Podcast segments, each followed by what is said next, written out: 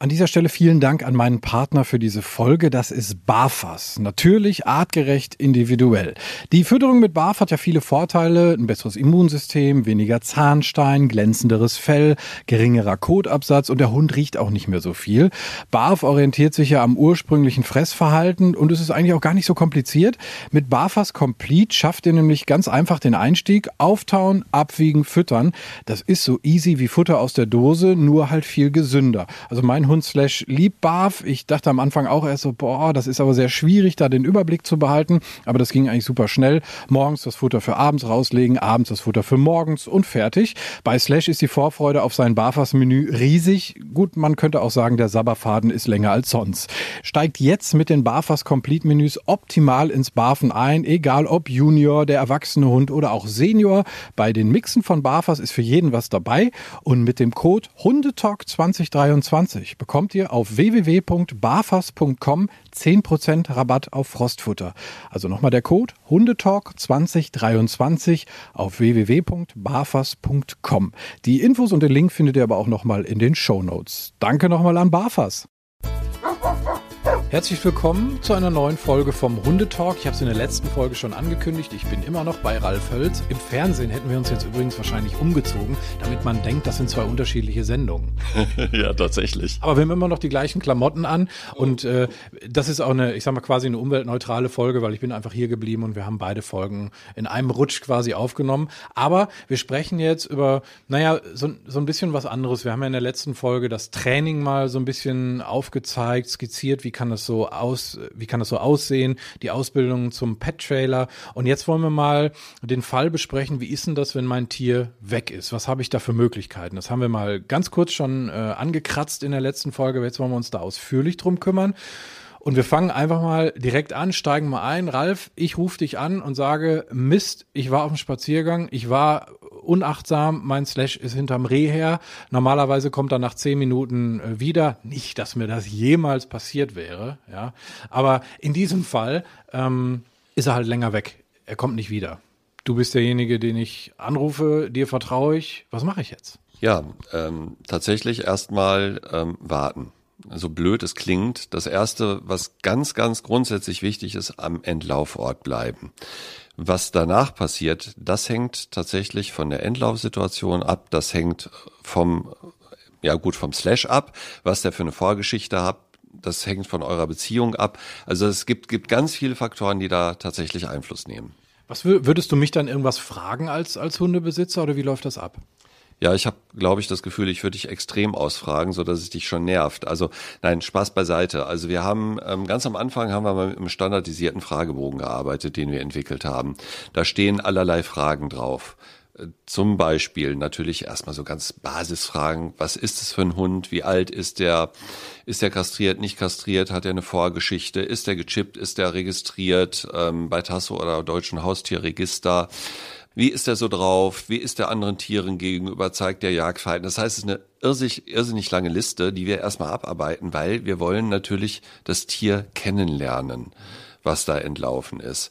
Weil aus dem Kennenlernen ähm, leiten sich natürlich ganz, ganz viele weitere Maßnahmen ab. Okay, jetzt würde ich dir darauf antworten, ja, der jagt halt gerne, ist ein hannoverscher Schweiß und der verfolgt Spuren. Kann halt sein, dass er ordentlich weit weg ist. Ähm, bisher ist er immer wieder zurückgekommen. Solche Geschichten würde man dann sagen. Wie, wie, wie geht's dann weiter? Also ich war, wie lange warte ich? Also das ist ja wirklich eigentlich fast das Schwierigste, was du von einem Hundebesitzer verlangst, irgendwie quasi das Nichtstun und warten. Das ist tatsächlich das Schwierigste, weil das Warten kann natürlich auch schon mal ein bisschen länger sein. Das kann nicht nur eine Stunde sein, das kann auch mal drei Stunden sein. So, da ist aber jetzt zum Beispiel auch wichtig, ist der Endlaufort in der Nähe des Zuhauses. Dann wäre es zum Beispiel wichtig, dass jemand nicht nur am Endlaufort ist, sondern auch zu Hause, dass zu Hause die Tür offen ist, dass der Hund möglicherweise zu Hause wieder reinlaufen kann. Ähm, und dann ist tatsächlich eine Frage, was passiert in dieser Zeit des Wartens? Bekommt man irgendwo Sichtungen rein? Weiß man, wo der Slash gerade rumläuft? Ist der aktiv im Jagdverhalten drin? Und das sind natürlich alles Faktoren, die sich auswirken auf die Zeit, die man da warten muss. Nehmen wir mal an, der Slash ist jetzt gerade unterwegs und läuft munter Rehen hinterher. Da wird er einen ziemlich hohen Dopaminspiegel aufgebaut haben. Und äh, das geht ja sehr schnell bei den Hunden, wenn die dann in diesem Jagdverhalten drinstecken. Dauert auf der anderen Seite unheimlich lange, bis der wieder runterkommt, dieser Spiegel. Und bevor der nicht abgebaut ist, wirst du wahrscheinlich keine Chance haben, dass der von selbst zurückkommt. Also da höre ich äh, zum einen raus, was du eingangs sagtest, ich, also Entlaufort, da bleibt jemand zu Hause, ist irgendwie die Möglichkeit da, dass wenn er nach Hause kommt, äh, er da auch rein kann. Ähm, und was vielleicht auch nicht ganz äh, unwichtig ist, vielleicht der Nachbarschaft Bescheid sagen. Wäre das auch eine Maßnahme? Oder also, dass, wenn die was sehen, weil du sagtest gerade, wenn Sichtungen irgendwo sind, dass, dass ich das auch erfahre. Also ich meine Handynummer überall verteile und sage, ruf mich an, wenn er was seht. Das ist tatsächlich auch eine der vielen Maßnahmen. Also die Frage ist einfach ähm, immer von Fall zu Fall abhängig, wie schnell macht man das jetzt? Ich sag mal sowas Thema Öffentlichkeitsverhandlungen. Die sozialen Medien sind ja sehr schnell, sind auch sehr beliebt. Ähm, die sind auch in der Regel geeignet. Man muss nur immer aufpassen, wann man äh, die sozialen Medien tatsächlich einschaltet, weil es darf hinterher am Ende nicht zu einer Hetzjagd für den Hund werden. Ähm, es gibt leider nehmen wir das Beispiel, Facebook ist gepostet, der Hund ist weg. Da gibt es eine Menge Leute, die sich berufen fühlen, loszustapfen und zu meinen, sie könnten jetzt den entlaufenen Hund einfangen und da einfach eigenmächtig tätig werden. Auch wenn man noch ganz oft reinschreibt, bitte nicht hinterherlaufen, nicht ansprechen, das ist ein Angsthund. Aber es gibt einfach die Leute, die meinen, sie wollen was Gutes tun, noch nicht mal in böser Absicht, also die unterstelle ich da gar nicht, aber die einfach helfen wollen und fühlen sich dann tatsächlich berufen, dann auch loszugehen. Meine nächste Frage wäre gewesen, was, was kann ich da wirklich falsch machen? Ähm, beantwortet sich natürlich jetzt äh, selbst, also nicht irgendwo wild rumrennen und versuchen, diesen Hund zu finden, sondern wie gesagt, am äh, da bleiben, wo er weggelaufen ist, zu Hause diese Geschichten, hatte ich schon gesagt. Und dann halt eben auch ja, im Grunde genommen Ruhe bewahren. Und da sind wir wieder noch bei dem, bei dem, was, was sehr, sehr schwierig ist, weil man natürlich selber auch sehr aufgeregt ist und natürlich äh, sich um seinen Hund Sorgen macht. Ne? Das ist, ist schon hart, was, was ihr dann da verlangt. Aber du sagst es, du bist Profi, du machst es jahrelang. Das ist das Beste, was man dann tun kann. Ne? Ja, tatsächlich ist das so. Also ich habe es ja in der letzten Folge auch schon mal erwähnt, dieses Thema Traumatisierung. Ähm, die meisten ähm, Besitzer, auf die wir dann treffen, die sind völlig außer sich. Teilweise heulen die, die sind nervlich total am Ende. Manchmal haben wir die relativ kurz nach der Entlaufsituation. Manchmal äh, melden die sich aber auch erst seit Tagen äh, oder nach Tagen, haben dann mehrere äh, durch äh, nicht, äh, also durchmachte Nächte, was wollte ich jetzt sagen? Ich verliere völlig den Faden. Also Nächte, die sie durchwacht haben und mit der Suche verbracht haben. Ähm, solche Situationen haben wir dann tatsächlich und die muss man erstmal wieder auffangen und abholen. Und ähm, das ist tatsächlich nicht ganz einfach. Aber der Hund, der spürt natürlich, ähm, nehmen wir jetzt das Beispiel Hund, weil wir gerade mit dem Slash angefangen haben, der spürt natürlich auch die Energie. Ne?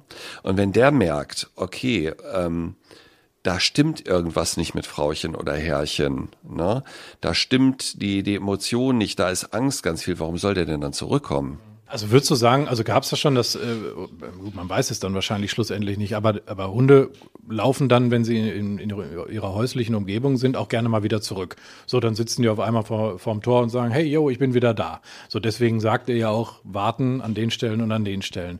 Würdest du sagen, es kommt dann wirklich vor, dass der Hund dann irgendwie nach Hause kommt und merkt, ach du Schande, was ist denn hier los? Ich hau wieder ab? Naja, das ist glücklicherweise noch nicht vorgekommen, dass er dann gesagt hat, ach du Schande, ich hau wieder ab, sondern, oh, der hat sich dann einfach unauffällig mal eben aufs Bett gelegt oder aufs Sofa.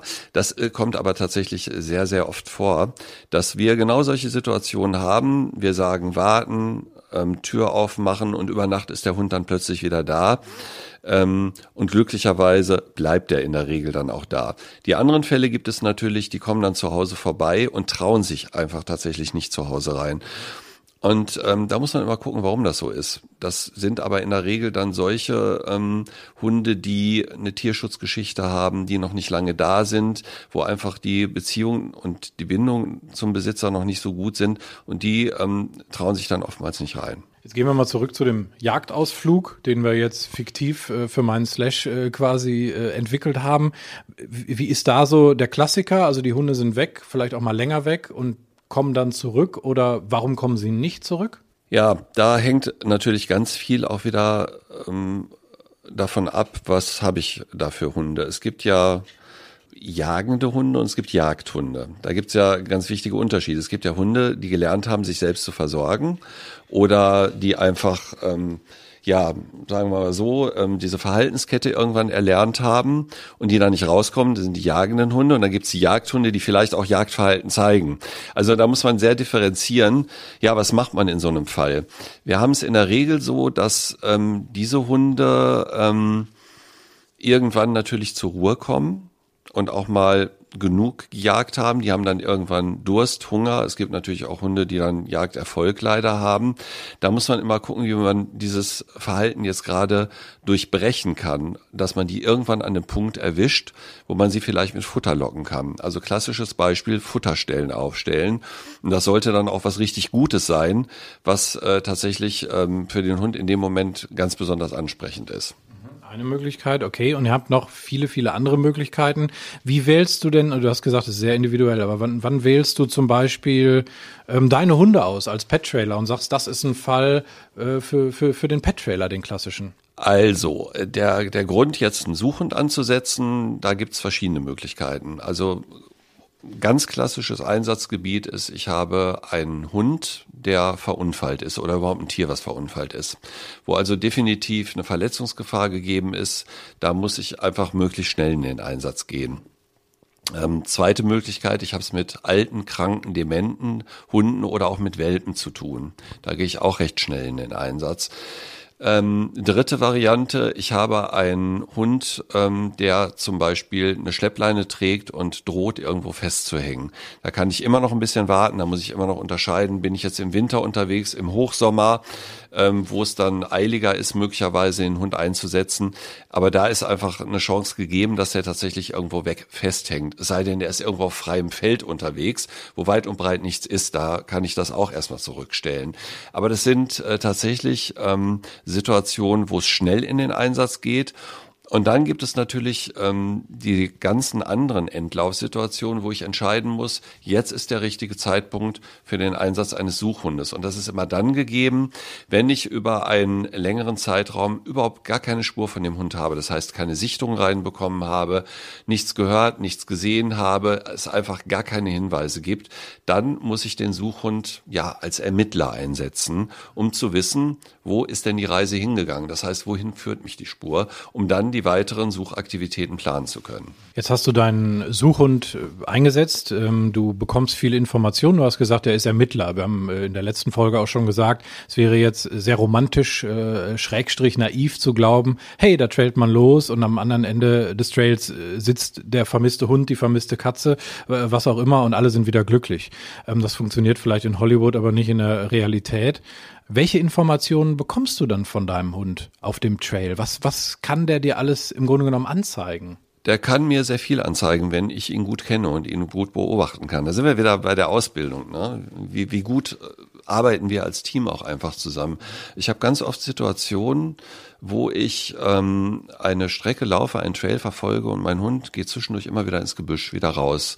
Das sind für mich immer so Indikatoren. Ich habe es mit einem Hund ähm, zu tun, der versteckt sich ganz bewusst vor Menschen. Der begegnet unterwegs vielleicht auch Menschen, anderen Tieren, geht dann immer wieder ins Gebüsch und versteckt sich, damit er nicht gesehen wird. So ein klassisches Muster für einen Angsthund.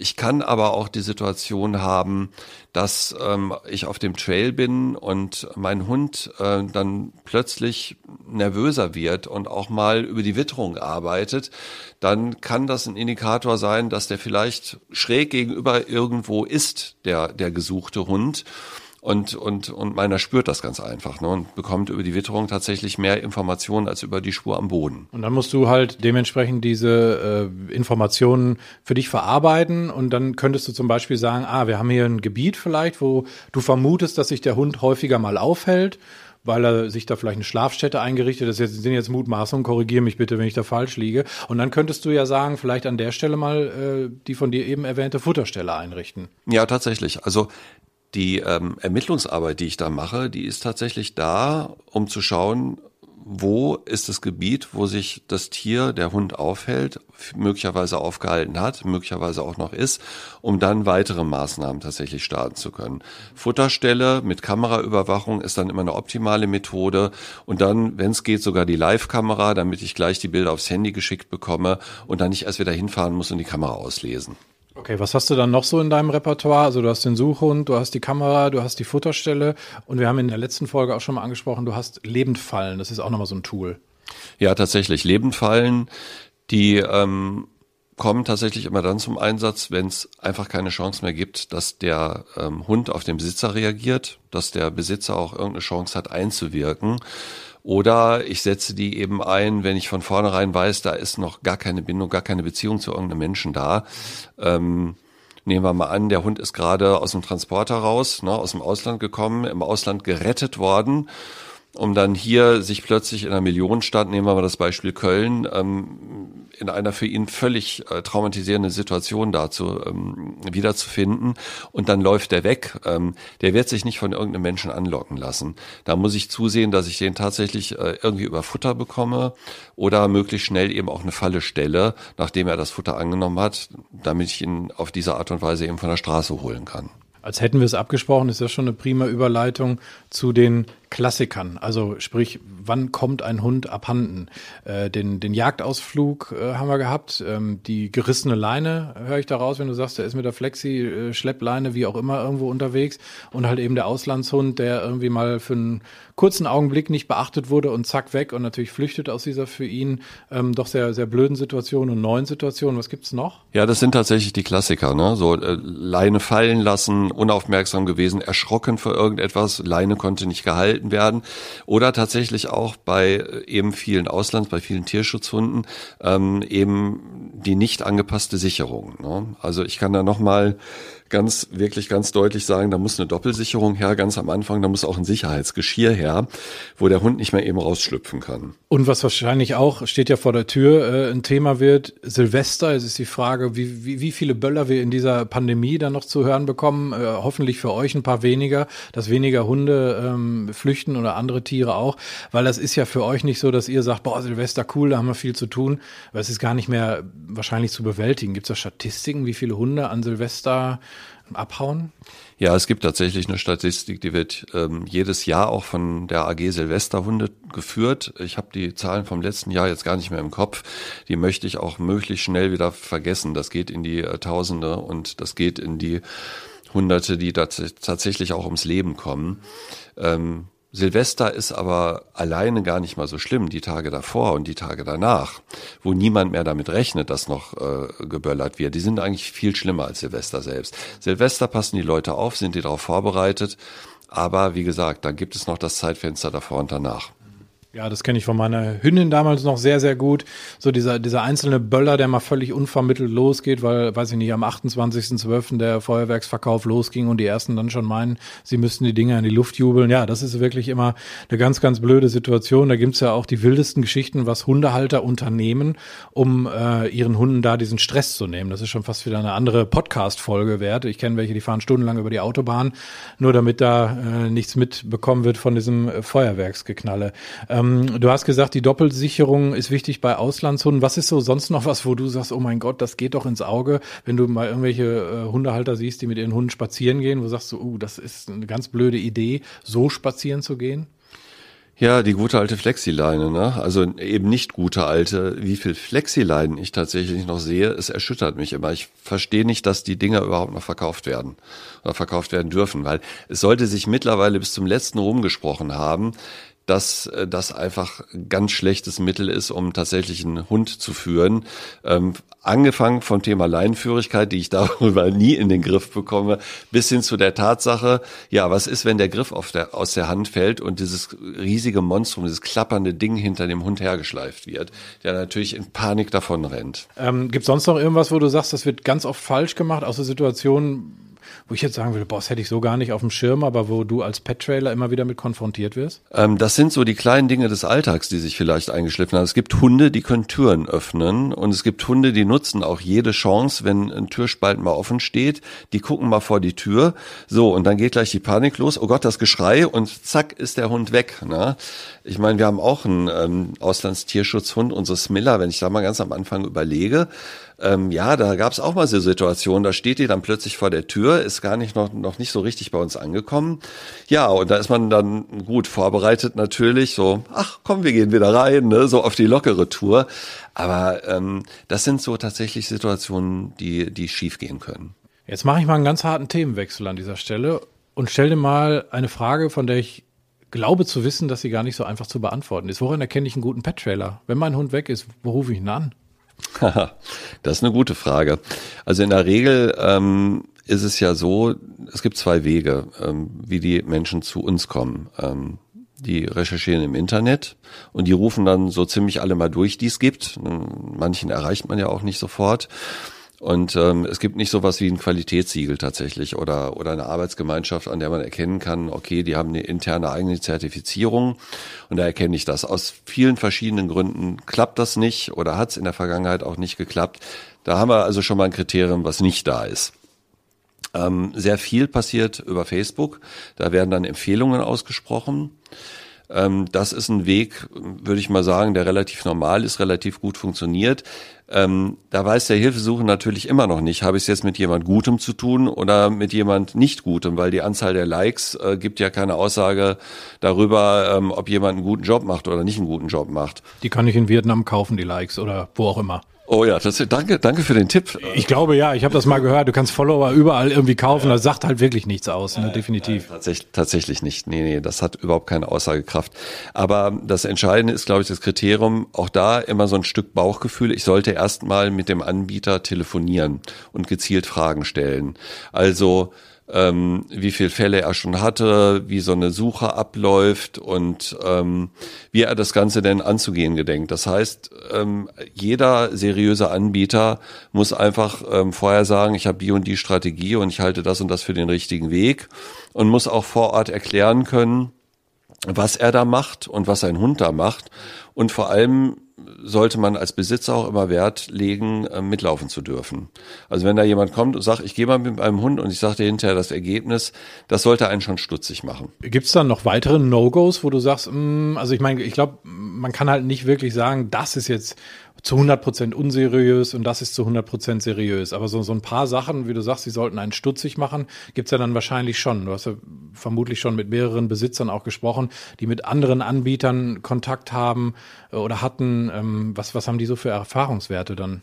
Naja, es gibt auch andere Anbieter, ne, die, die rufen dann die Besitzer wirklich aktiv an und sagen, aber ich habe gesehen, dein Hund ist weg, ähm, ich kann dir helfen, ich bin der Beste und die anderen sind alle doof. Das sollte also auch stutzig machen. Ja gut, definitiv, ja. Na, das kommt aber tatsächlich vor. Also das ist gar nicht, gar nicht selten, dass so etwas vorkommt. Wir sind ähm, in der Vergangenheit auch schon äh, damit, haben uns damit konfrontiert gesehen. Mir ist das letztendlich egal, ob irgendjemand bei einem, äh, bei einem Kunden, ich nenne es jetzt mal Kunden, den wir haben, den wir gerade betreuen, dass er da anruft. Aber derjenige, der anruft, sollte sich mal Gedanken darüber machen, welche Verunsicherung er bei dem Tierbesitzer auslöst. Das ist, denke ich, eher so ein kritischer Faktor.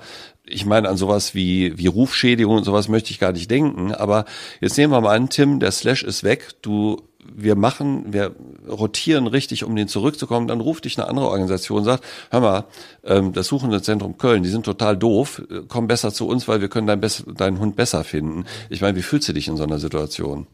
Ja, ich fühle mich natürlich äh, grundsätzlich schon mal schlecht, weil mein Hund weg ist. Ich glaube, das ist so ein Gefühlsdusel, den man da nicht äh, unterschätzen darf. Und deshalb glaube ich auch, dass manche da tatsächlich drauf anspringen. Ich glaube, diese an, unseriösen Anbieter spielen ja genau mit diesen Ängsten, mit diesen großen Emotionen, die da gerade äh, ablaufen. Ja, und ich würde mich natürlich die ganze Zeit hinterfragen, kann ich dir vertrauen? Ähm, Habe ich die richtige Entscheidung getroffen und so weiter und so fort. Also ich wäre natürlich total außer mir und hätte noch ein Problem mehr.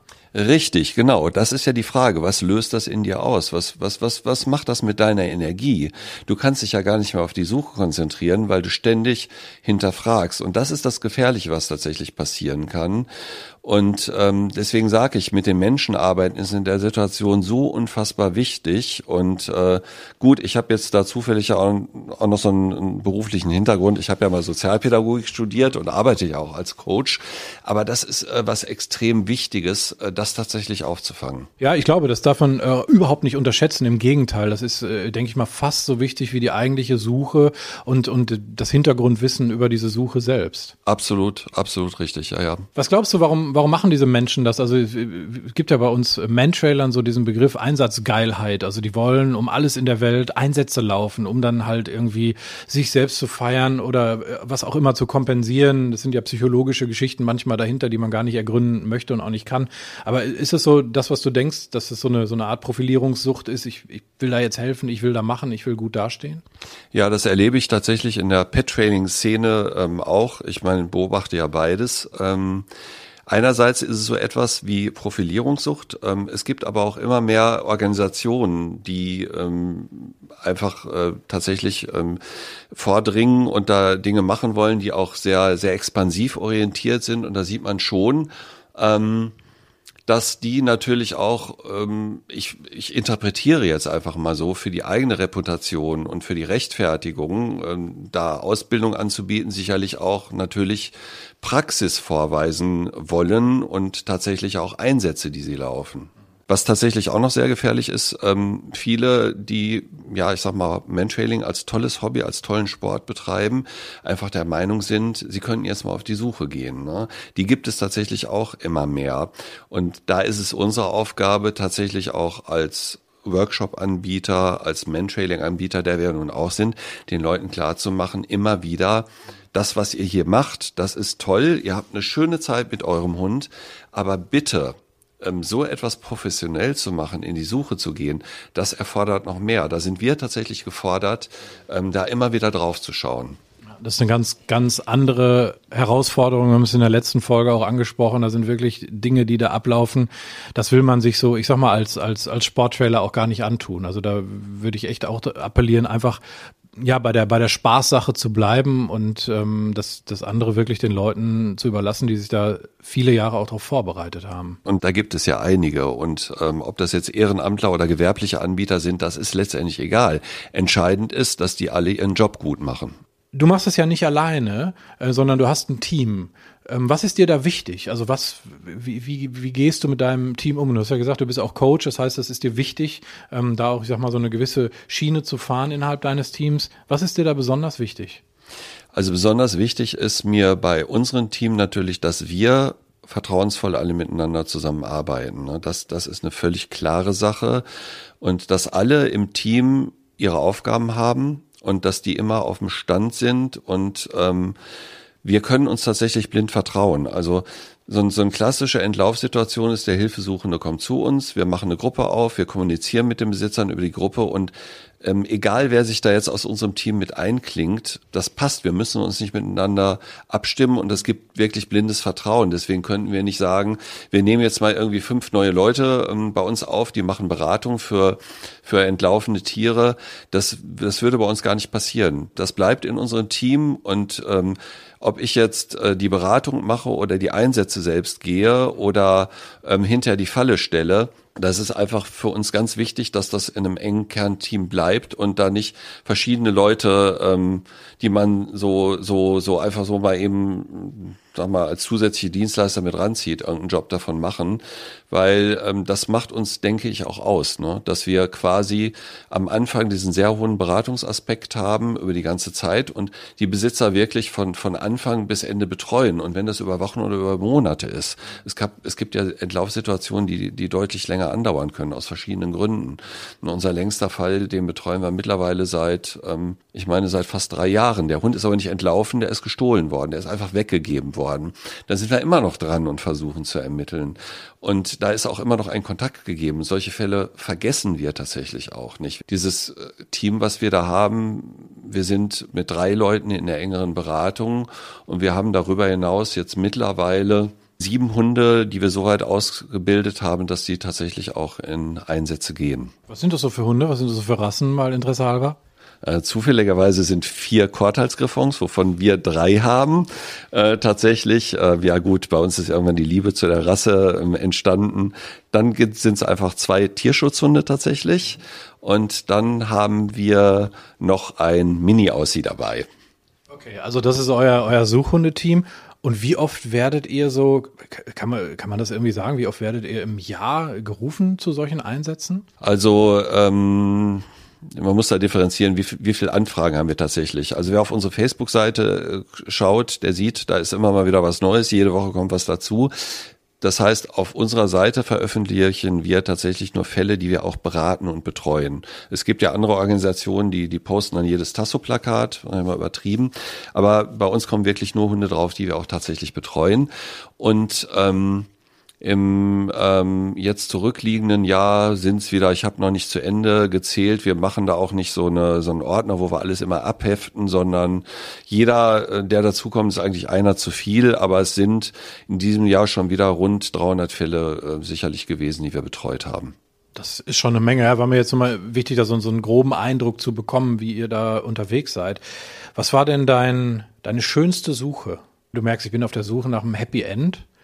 Hast du da irgendwie sowas, sowas Emotionales, wo du sagst, boah, das hat, das hat mich besonders berührt, das habe ich immer noch in Erinnerung? Ich meine, natürlich ist jede positiv beendete Suche was, was ganz, ganz Tolles, was ganz, ganz Besonderes. Aber gab es so irgendwo so diesen einen Fall, wo du sagst, boah, der, der hängt mir noch nach? Also es gibt ähm, viele Fälle, an die ich tatsächlich zurückdenke. Manche ein bisschen, manche ein bisschen mehr, manche ein bisschen weniger, manche sind schwieriger gewesen. Ähm, klar, Emotionen, die da mit drin stecken. Also wenn ähm, wenn das kleine Mädchen einen Hund wieder auf den Namen nimmt und weint, das geht einem natürlich total total nah. Mir geht's aber auch immer noch nah, wenn ich an einen Todfund äh, zurückdenke, den den wir tatsächlich da in einem Hafenbecken ähm, schwimmend gefunden äh, haben. Auf der anderen Seite aber genauso wie ein ähm, Hund, den wir tatsächlich, der hing mit Leine fest. Das war eine unfassbar schnelle Suche. Ich habe den Elmar, einen unserer Griffons, habe ich aus dem Auto geholt. Der ist los, losgerannt wie ein Bekloppter und ähm, ich sag mal nach sieben Minuten gefühlt war ich am Ziel angekommen, 300 Meter vom Entlaufort weg. Nur der Ritschbeck, der sich da um den Baum gewickelt hatte, der fand das gar nicht so gut. Der war echt ein bisschen ösig und da habe ich auch schon ein gutes Stück vorher tatsächlich aufgehört äh, da und habe den Elmar da rausgenommen, äh, weil man den, weil man den schon toben hörte. Also ist Happy End immer eine Frage der Sichtweise. Ne? Der Ridgeback fand das nicht so happy. Ja, hinter fand das sicherlich happy, aber ich glaube, der hat sich eher darüber aufgeregt, dass er da irgendwie sich so komplett um den Baum gewickelt hatte.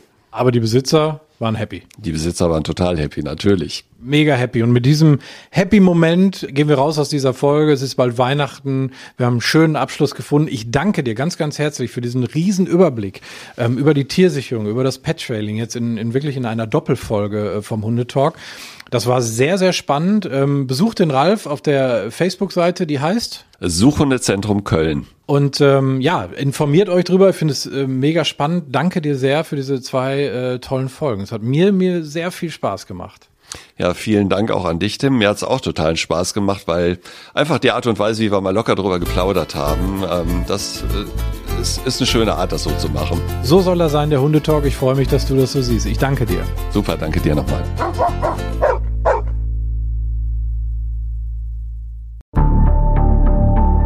Lange kann ein Mörder sein dunkles Geheimnis bewahren? Wann bekommen die Angehörigen Gewissheit und die Opfer Gerechtigkeit? Jedes Jahr werden bei der Polizei rund 100.000 Menschen als vermisst gemeldet. Drei Prozent davon, also 3000 Menschen, bleiben länger als ein Jahr verschwunden. Einige werden nie wieder gesehen. Seit gut drei Jahren arbeitet die Polizei in NRW mit sogenannten Cold Case Units. Das sind Abteilungen, die wirklich nur damit beschäftigt sind, Mordfälle zu bearbeiten, die teilweise seit Jahrzehnten ungeklärt sind. Ich bin Mike Mattis, Radioredakteur und News Anchor und ich spreche mit Ermittlern über diese Fälle. In meinem Podcast Licht ins Dunkel, Cold Cases und ungeklärte Vermisstenfälle von hier beleuchten wir gemeinsam mit Profilern, Staatsanwälten und Mordermittlern Cold Cases und ungeklärte Vermisstenfälle aus ganz Deutschland. Immer in der Hoffnung, dass Angehörige endlich Gewissheit und die Opfer Gerechtigkeit bekommen. Licht ins Dunkel. Cold Cases und ungeklärte Vermisstenfälle von hier. Eine Produktion von Mike Mattis und der Podcastfabrik.